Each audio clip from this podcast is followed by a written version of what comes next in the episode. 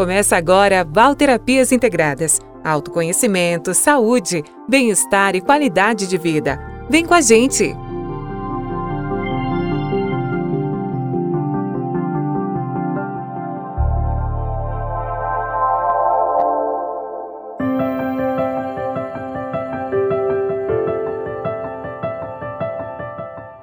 Você está no canal Val Terapias Integradas e o meu nome é Valerina Rosa.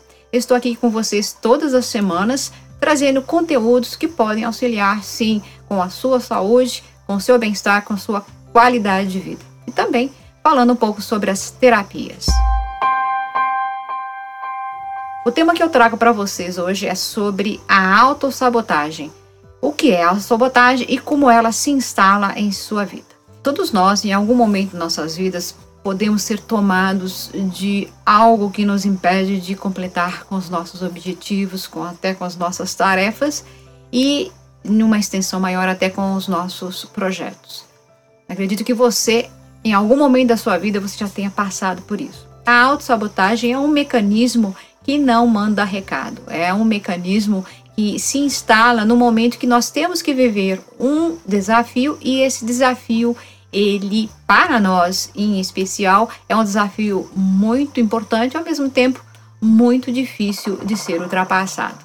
Quando nós estamos, por exemplo, eh, desenvolvendo um projeto e durante esse projeto nós começamos a ficar até ansiosos, por quê? Porque novos elementos foram adicionados a esse projeto e esse projeto ele adquiriu até um aspecto um pouco diferente daquilo que a gente imaginava, o que acontece? Além da ansiedade de ter que lidar com elementos diferentes, com situações e experiências diferentes, nós temos também que lidar com parcelas que estão ali interiorizadas, guardadinhas em nosso inconsciente muitas vezes e que nos faz acreditar que aquilo não foi feito para nós.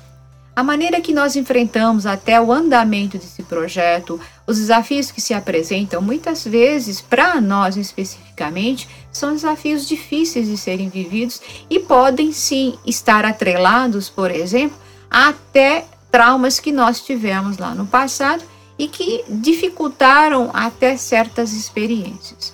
Pessoas que, por exemplo, têm dificuldade de falar em público, de repente, ela se lembra que lá no passado dela, até no período escolar, ela foi convidada a fazer uma apresentação e na hora H deu um branco. E esse branco fez com que ela se sentisse realmente envergonhada e culpada por não conseguir até fazer o que ela estava destinada a fazer. E claro, ao observar que ela foi até criticada pelo meio que ela estava, pelas pessoas que ela estava ao redor, isso pode ter sim criado uma cisão, um trauma, um choque que faz com que ela acredite que ela não é capaz de fazer uma apresentação em público, por exemplo, ou falar em público. E isso pode se repetir na vida da pessoa até que ela tenha consciência que esse é um processo para ela traumático e que no momento que ela passar pela mesma experiência, ela pode ter o que? Uma autossabotagem, uma sabotagem que vai protegê-la de que ela não sofra mais o que ela passou no passado. A mente ela está programada para nos defender. E à medida que nós vamos imprimindo até padrões ou criando padrões, tanto de pensamentos aliados às emoções e sentimentos, o que acontece? Se há uma vivência que não é fácil para a pessoa, a pessoa vai guardar aquilo como uma ameaça. Ela não vai querer viver aquilo de novo, jamais, muitas até dizem.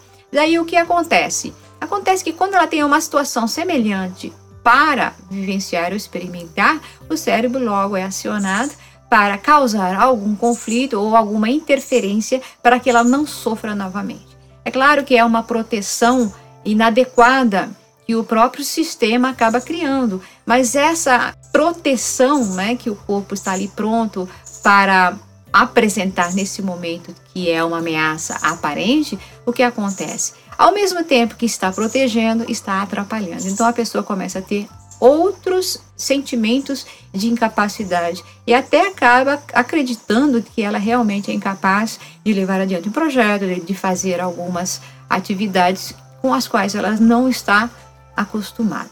Esse é um processo natural que acontece em nossas vidas, principalmente quando a gente tem realmente algo novo para executar.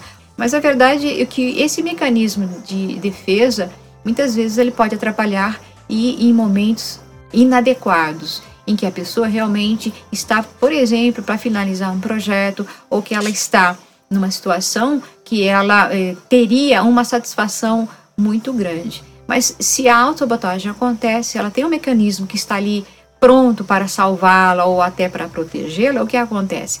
Ela vai ser incapaz de completar aquilo que ela deseja.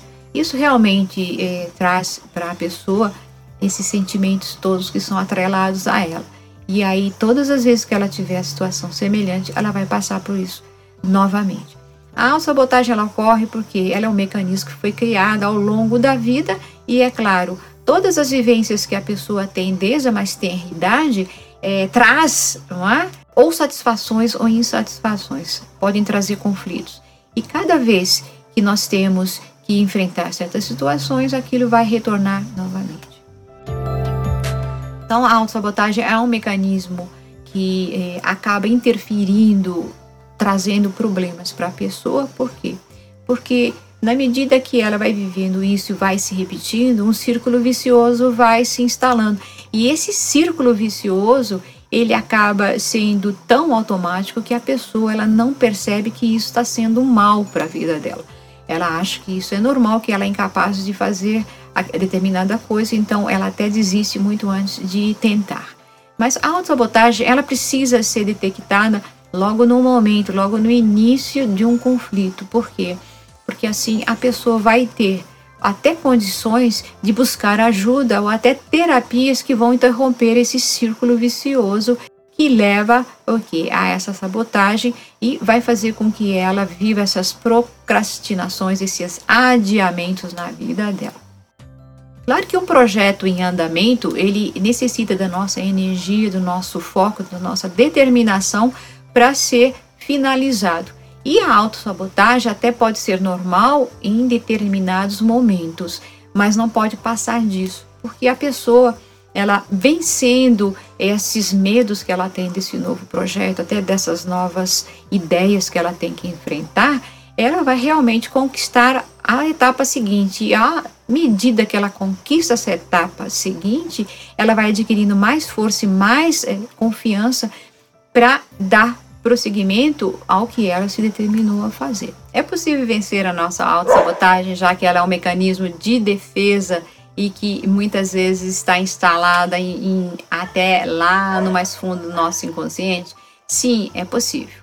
Mas a primeira atitude é se tornar um observador de si mesmo. Se você observar que você está repetindo situações e que as situações estão trazendo negatividade, até aquele sentimento que eu já comentei, que é um sentimento de incapacidade, então você tem que observar como é que ela está se manifestando. Qual é o gatilho né, que leva à autossabotagem? Isso é muito importante. E principalmente quando você está determinado a fazer alguma coisa e você vê que você busca distrações para não fazer aquilo que você tinha que fazer. Porque um projeto ele, ele, ele depende de foco, ele depende de concentração. Então, se você observa que você está se distraindo com alguma coisa que não o seu projeto, então você já está vivendo um processo de autossabotagem. É, esse processo é, de distrações, esse processo de procrastinar em nossas vidas, ele pode ser normal até assim um ponto, um certo ponto. Né? Algumas vezes nós precisamos sim de um descanso entre é, uma etapa e outra do projeto, mas isso não pode ser uma constante. Por quê? Porque o nosso cérebro ele sempre vai se acomodar. O nosso cérebro ele adora ter o mínimo, né? De fazer o mínimo de esforço. Então, quando nós deixamos de cumprir com as nossas obrigações, com as nossas tarefas, até cumprir com processos desse projeto, o que acontece? A gente vai se acostumando àquela situação e acaba realmente se desviando do seu foco desse primeiro passo, que é o passo da observação ou de se tornar um observador de si mesmo, é importante que você note quais são os gatilhos que levam à sua autossabotagem. Muitos padrões que foram criados no passado, negativos, eles podem emergir nesse momento, trazendo muita angústia para a pessoa, trazendo muita culpa, inclusive. Então, vivências, principalmente da infância, em que a criança ela foi condenada ou que ela foi até é, criticada por agir ou por falar certas coisas, isso pode realmente estar embutido em seu subconsciente e faz com que ela sinta que ela é incapaz de, é, por exemplo, dar continuidade a alguma atividade, a algum projeto. Então, observar-se é o primeiro passo. O segundo passo é realmente buscar ajuda, ajuda de trazer às claras esse processo que está interferindo em sua vida, porque a autossabotagem aos poucos ela vai se instalando e vai trazendo esses sentimentos que eu já comentei com vocês e vai fazendo com que a pessoa se sinta até depressiva com relação aos próprios processos. E esses processos, muitas vezes na vida, eles são processos naturais, mas eles não são encarados como naturais, pelo fato de estar o quê? Ah, sabotando a própria vida. Muitas pessoas falam que a sabotagem é um inimigo interior que nós temos que enfrentar e que nós temos que ultrapassar. Isso é uma grande verdade. Por quê? Porque a pessoa ela sente dificuldades de encontrar caminhos para a solução de seus problemas. E isso vai para todas as áreas da vida, seja né, do, da área pessoal até a área profissional, financeira, de relacionamento. Eu fico por aqui. Tchau!